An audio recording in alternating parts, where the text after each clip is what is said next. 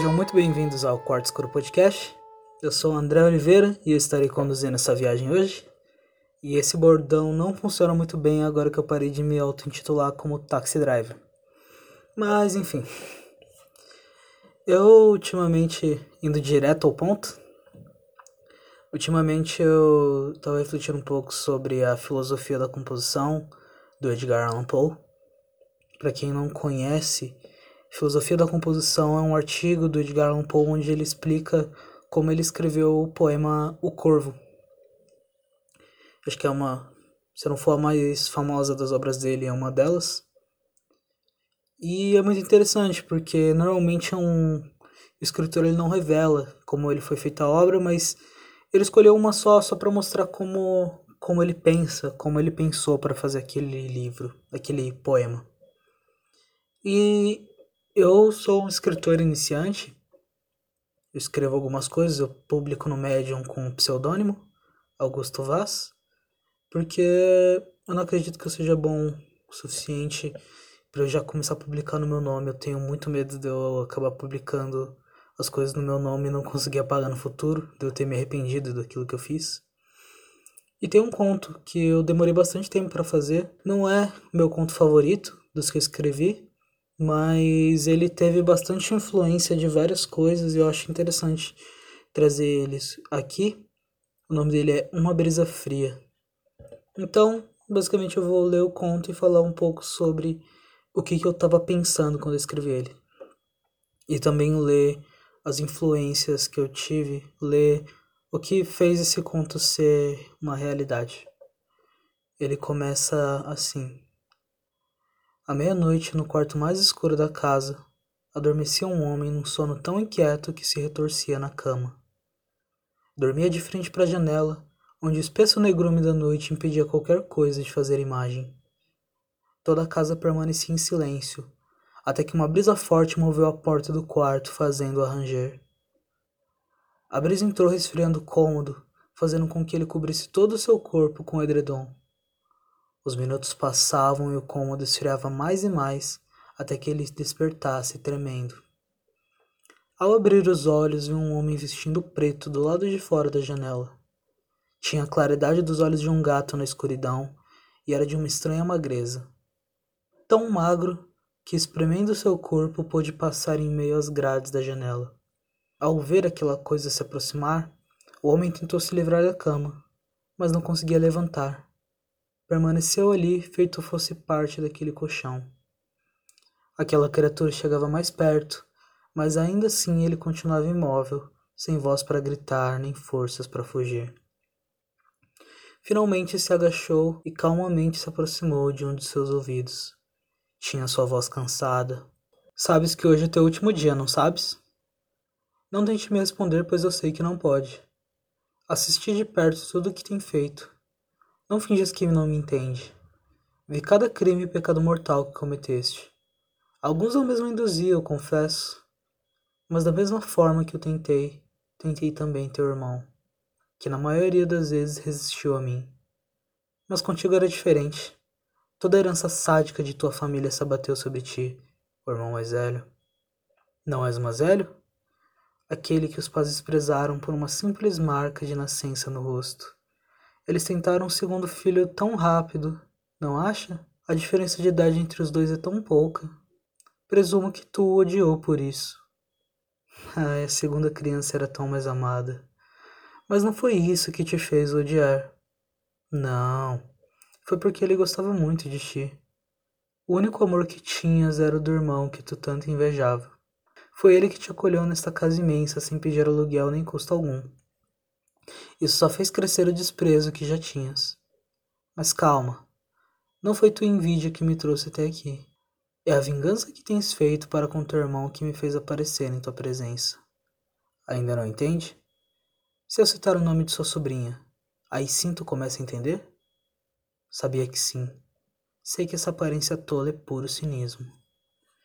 O homem, ainda em pavor, continuava sem dizer palavra, quando a criatura agarrou seu rosto com voracidade continuou a proferir o discurso maldito. Mas apesar de tudo isso, tenho apreço por ti. A total ausência de ambiguidade em seus sentimentos assemelha-se muito com a minha. Tu és mau e sabes muito bem disso. Não procura desculpas pelos atos que comete, simplesmente os faz. Aprecio isso. Posso até poupar-lhe, mas sob uma condição. Eu vim até aqui buscar uma alma, e não importa qual. Se não for a tua, será de outra pessoa. Mas eu não vou me dar o trabalho de preparar todo um discurso novo, não. Essa tarefa eu deixo em tuas mãos. Tens até o amanhecer. É quando hei de voltar. A criatura esmaeceu-se junto da brisa gelada, e aos poucos o homem voltava a si. Sem titubear, juntou numa bolsa algumas roupas e seus objetos de mais valor. O relógio já marcava cinco horas. Saiu com as luzes apagadas e andando na ponta dos pés. Foi até a cozinha e vasculhou na gaveta de facas. Cautelosamente puxou a maior e mais afiada entre elas. O caminho até o quarto do irmão nunca tinha sido tão longo. Empurrou a porta com o ombro e lentamente se aproximou, empunhando a faca. Apertou firmemente o cabo ao ver a calmaria em que o irmão se encontrava, dormindo assim tão tranquilamente. Bufou as narinas, num semblante carrancudo ao ver o seu rosto limpo, livre de qualquer sinal. Viu pela janela que a noite começava a sumir. Ergueu a faca ao alto e a desceu rasgando a garganta do irmão. Um golpe tão profundo e veloz que só deu à vítima o tempo de se engasgar com o próprio sangue, sem se lamentar ou prantear. Os dois tintos por esse sangue espesso que escorria da face do assassino e pingava pela beirada da cama. A faca caiu ao chão como que negando aquele ato, indo para longe das mãos dele. Permaneceu de pé, esperando o homem estranho voltar. O dia já clareava e o sol entrava pelas janelas da casa. E os dois irmãos permaneceram ali, sozinhos naquele quarto. É, foi esse o conto. Bom, é, a ideia desse conto foi quando eu estava estudando o livro do Raimundo Carreiro, A Preparação do Escritor. E ele sempre faz algumas limitações para você escrever o conto, e eu não lembro bem qual era a limitação em si, mas é, eu lembro que na época eu queria estudar os monólogos, eu queria saber escrever bem os monólogos. Então eu escolhi esse conto, esse cenário, porque eu queria que tivesse um monólogo bem comprido, que foi o que eu li. Mas eu pensei da seguinte forma, eu queria que fosse tivesse um vocabulário mais rebuscado para eu colocar palavras, é, sabes que fez isso, esse tipo de coisa. Mas eu tava pensando que forma colocaria isso numa ação cotidiana, entre aspas, que não ficasse estranho. Então eu pensei na aparição de uma criatura. E me lembrou um pouco o poema. No momento eu lembrei do poema do Lord Byron, Uma taça feita de um crânio humano. O poema começa assim: Não recues de mim não foi seu espírito. Em mim verás, pobre caveira fria, único crânio que ao invés dos vivos só derrama alegria. Vivi, amei, bebi qual tu, na morte arrancaram da terra os ossos meus. Não me insultes, empina-me, que a larva tem beijos mais sombrios do que os teus. Mas lhe guardar o sumo da parreira do que ao verme do chão ser pasto vil taça, levar dos deuses a bebida que o passo do réptil, que este vaso onde o espírito brilhava, vá nos outros o espírito acender. Ai, quando um crânio já não tem mais cérebro, podeis de vinho encher. Bebe, enquanto ainda é tempo. Uma outra raça, quando tu e os teus forjas nos fossos, pode do abraço te livrar da terra, e ébria folgando profanar teus ossos. E por que não? Se no correr da vida tanto mal, tanta dor e repouso, é bom fugindo da podridão do lado, servir na morte, enfim, para alguma coisa. Bom, então eu pensei um pouco nesse monólogo, que é. Ele causa essa estranheza, que é uma caveira conversando com alguém, falando: Por favor, bebe o vinho em mim, me enche de vinho.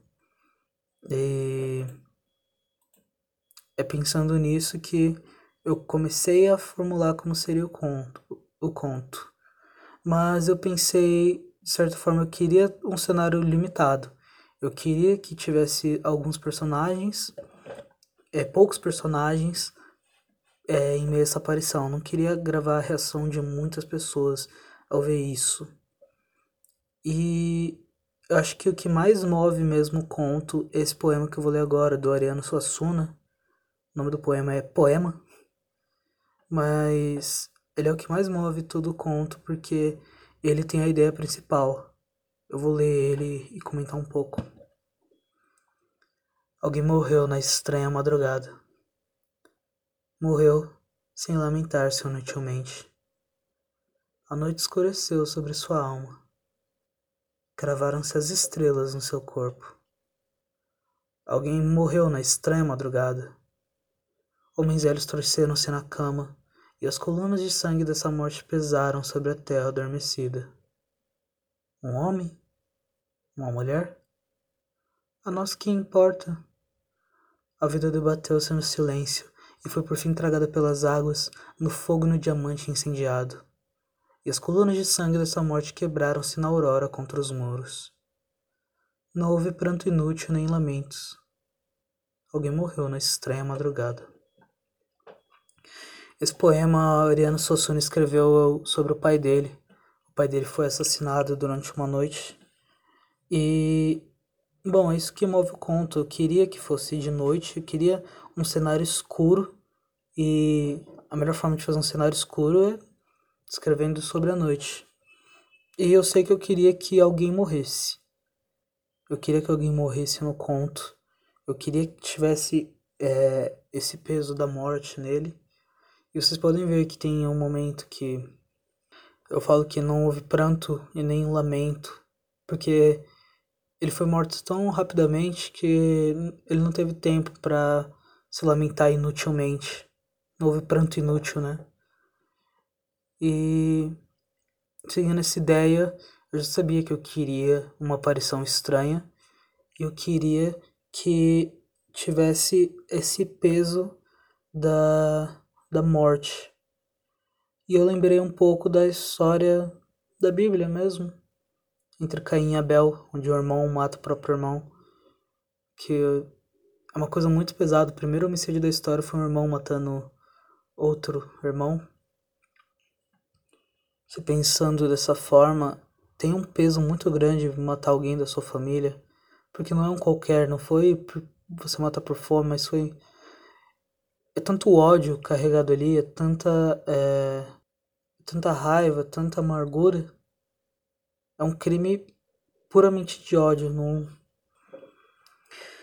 E na época eu tinha lido um poema de um poeta é, contemporâneo, Emmanuel Santiago. É, eu conversei com ele uma vez no Instagram. Ele estava fazendo alguns comentários sobre Machado de Assis. Eu fiz algumas perguntas para ele. Ela é uma pessoa super acessível, super gente boa. E esse poema, então, Santo no Sepulcro, é um ótimo poema. É um poema que eu reli, reli várias vezes, várias, várias vezes. Ele é muito bem feito, ele é um poema em sextina. E ele diz assim: Atrás dele fechou-se a antiga tumba. Então, o santo, sem dizer palavra, mergulhando no escuro mais espesso, num mármore encostou o velho corpo. Porém dormir não quis, rezava apenas, e mudo suas preces repetia. As orações, silente, repetia, na escuridão total daquela tumba. Mas ali não havia o santo apenas, pois alguém proferiu esta palavra. Eis-me aqui, asmo Deus. Daí seu corpo foi atirado contra o piso espesso. Levou as mãos ao rosto, o sangue espesso.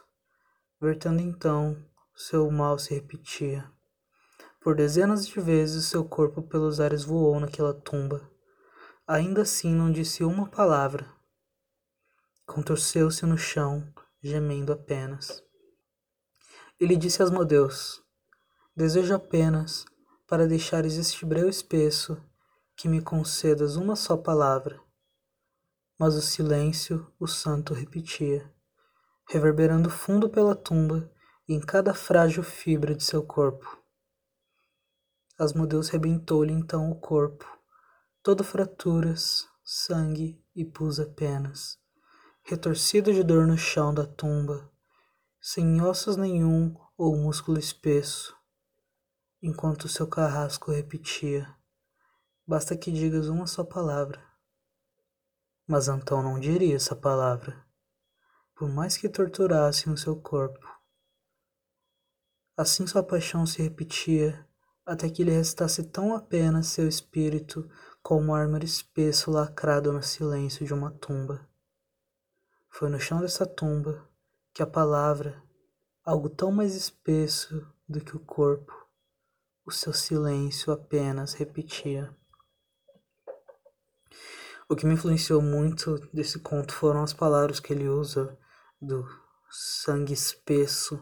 Você imagina aquele, aquela dor, aquele sofrimento, o sangue escorrendo. E Mano Santiago construiu esse texto de uma forma incrível. Eu acho interessante, eu não entendo muito bem desse Sextina, mas é uma coisa que a gente repara bem é que o último verso de alguma estrofe, a última palavra dele sempre é repetida no começo de outro. Então, e mudo suas preces repetia. Aí outra, outra estrofe começa. As orações silente repetia. E ele, ele tem um ritmo muito legal, muito interessante.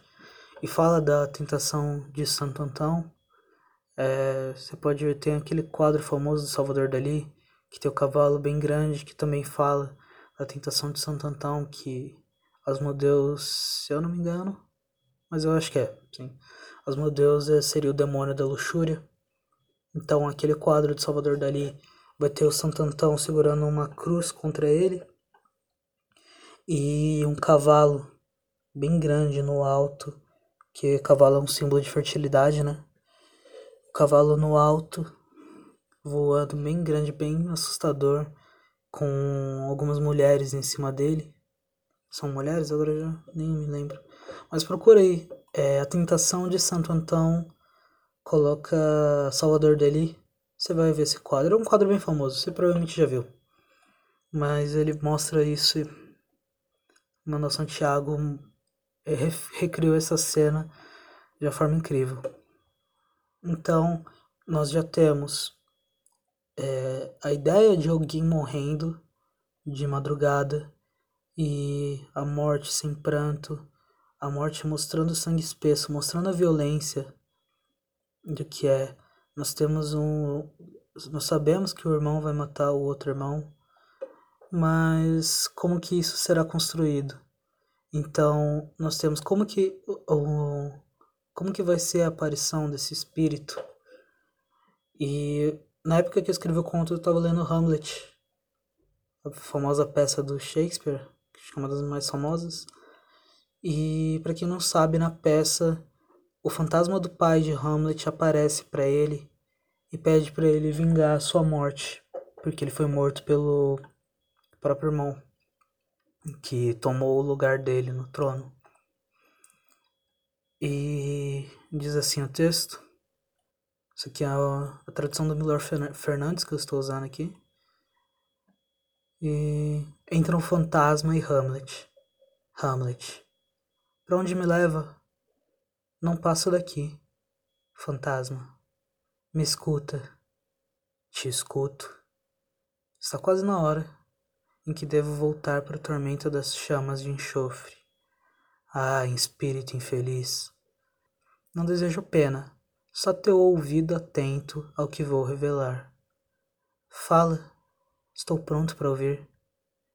E também para me vingar, depois de ouvir. O quê? Sou o espírito de teu pai, condenado por um certo tempo a vagar pela noite e a passar fome no fogo enquanto é dia, até que os crimes cometidos em meus tempos de vida tenham sido purgados se transformados em cinza. Se não me fosse proibido narrar os segredos das profundas, eu te revelaria uma história cuja palavra mais leve arrancaria as raízes de tua alma, e gelaria o sangue de tua juventude, fazendo teus dois olhos abandonarem as órbitas com estrelas perdidas, enquanto teus cabelos, separados em tufos, ficariam com os fios em pé, cerdas na pele de um porco-espinho. Mas esses segredos do sobrenatural não são para os ouvidos feitos de carne e sangue. Escuta, escuta. Se você algum dia amou seu pai, ó oh Deus, vinga esse desnaturado, infame assassinato. Assassinato? Todo assassinato é infame. Este é infame, perverso e monstruoso. Bom, tem a aparição do pai de Hamlet para ele em forma de fantasma, mas o que, que eu achei interessante? Tem um momento que o Hamlet ele chega a se questionar se aquele era um espírito enganador ou se era realmente o espírito verdadeiro querendo mostrar, mas pelo que eu percebi da peça, ele realmente não tinha essa dúvida, mas a maior luta que o Hamlet realmente tinha durante o teatro seria contra a covardia porque ele fica naquele momento, é, ser ou não ser, é, essa que é a questão, porque ele fala, eu, eu desafio meu tio ou não desafio meu tio? Ele fica nessa luta interna e fala, assim, é, eu deixo para lá, eu tento viver minha vida ou eu faço a justiça? Ele tem esse dilema, é o dilema que move o texto, tanto que o final, se ele tivesse agido mais rápido, ele teria evitado aquele final, que eu não vou contar, Apesar de da peça ter escrito o quê? 300, 400 anos atrás. Mas eu não vou falar o final. Eu quero que vocês vão e leiam. Mas ele questiona se esse espírito era um espírito bom, um espírito ruim.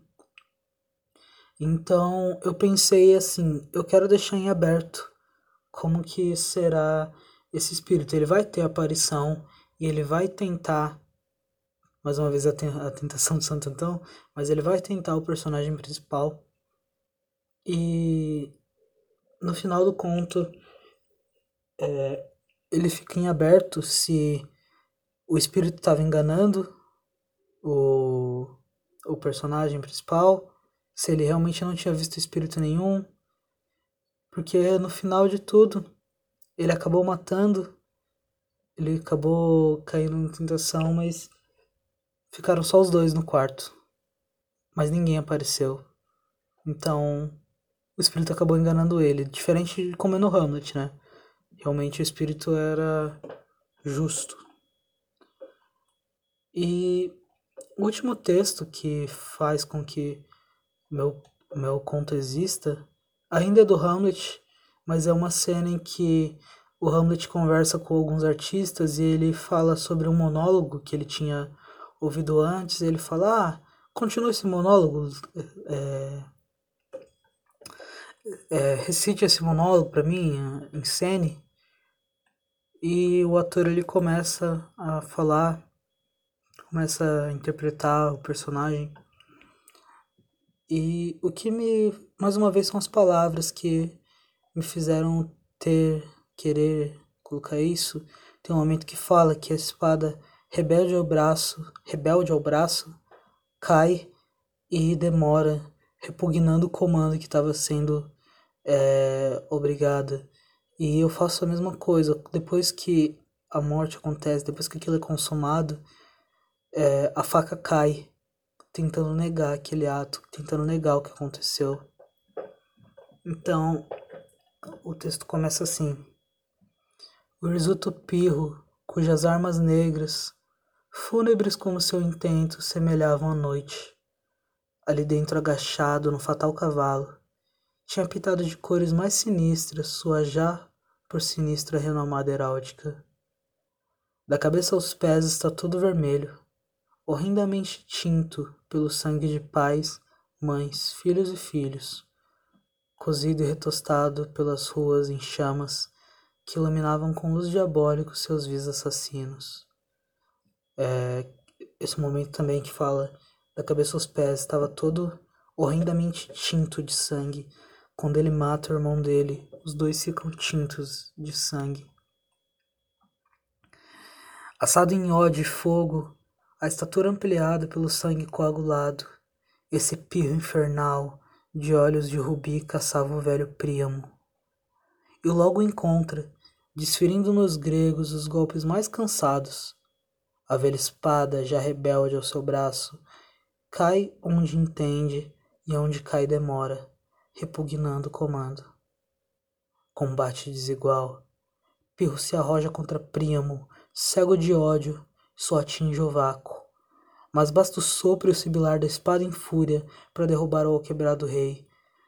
Como sentindo o golpe, a Troia inanimada precipita nas rochas os seus tetos em chama, e com estrondo horrendo petrifica os ouvidos de Pirro.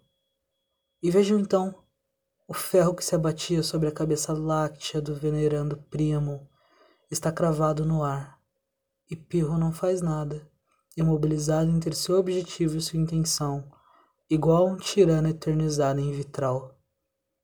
Como vemos, às vezes antes de um temporal, há silêncios nos céus. As nuvens ficam imóveis, ventos selvagens passam mudos e a terra gira como morta, antes que súbito, brutal, um trovão gigantesco rasga o espaço. Assim, depois de uma pausa, a vingança sanguinária retoma a mão de Pirro.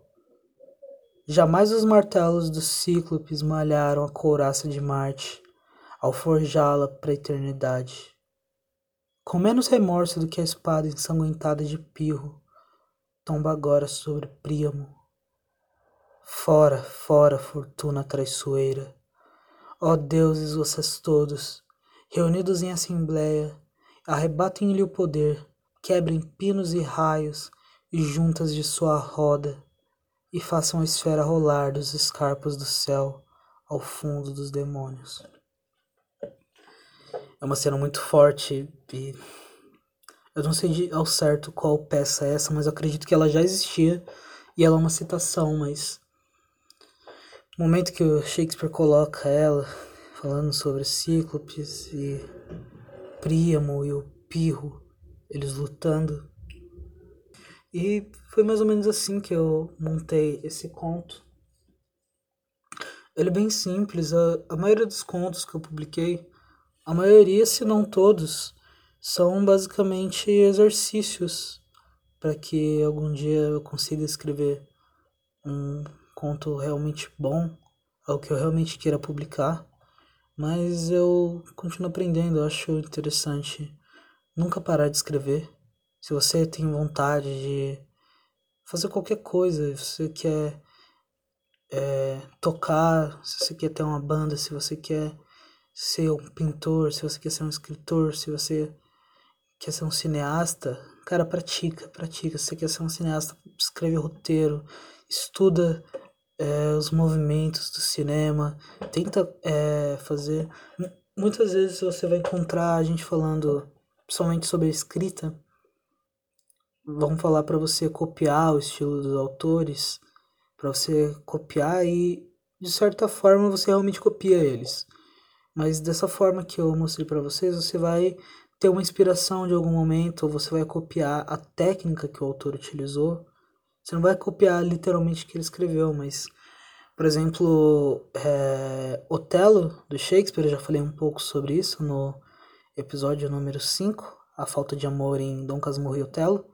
Mas Otelo, ele é inspirado, eu não lembro, era um romance, acredito, mas é basicamente a mesma história, mas Shakespeare adaptou para o teatro e foi Shakespeare, escreveu da forma dele e deu no que deu. E Dom Casmurro também é inspirado em Otelo. Você pode ter essas referências desde que você. É, quando você mistura boas influências e quando você realmente tenta fazer alguma coisa decente, copiar da forma certa, você não vai ter esse problema de plágio, porque o texto vai virar original.